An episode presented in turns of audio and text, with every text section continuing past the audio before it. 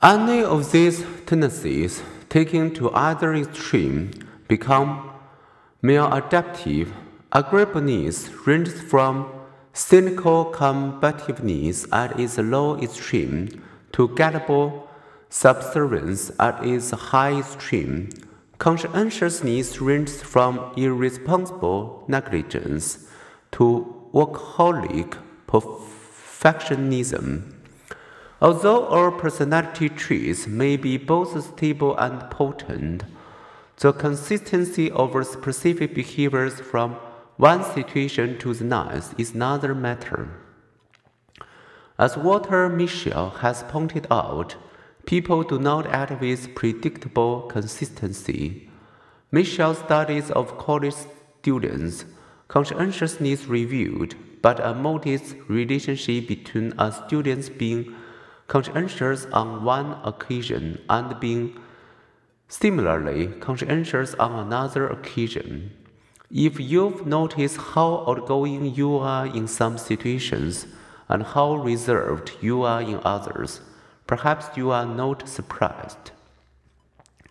This inconsistency in behaviors also makes personality test scores weak predictors of behaviors. People scores on an extroversion test, for example, do not neatly predict how sociable they actually will be on any given occasion. If we remember these, says Mischel, we will be more cautious about labeling and pigeonholing individuals. Years in advance, science can tell us the phase of the moon for any given date. A day in advance, meteorologists can often predict the weather, but we are much further from being able to predict how you will feel and act tomorrow. However, people's average outgoingness, happiness, or carelessness over many situations is predictable.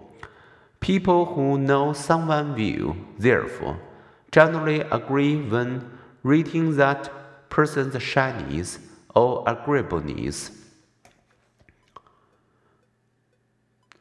By collecting snippets of people's daily experience via body worn recording devices, Matthias Mehl and his colleagues confirm that extroverts rarely to talk more a similar extroversion talkativeness relationship was also found among Bolivian hunter gatherers, have repeatedly vowed to cut back on my jabbering and joking during my noontime pick up basketball games with friends. Alas, moments later, the irresponsible chatterbox inevitably reoccupies my body, and I have a similar experience each time I try to stay quiet in taxis.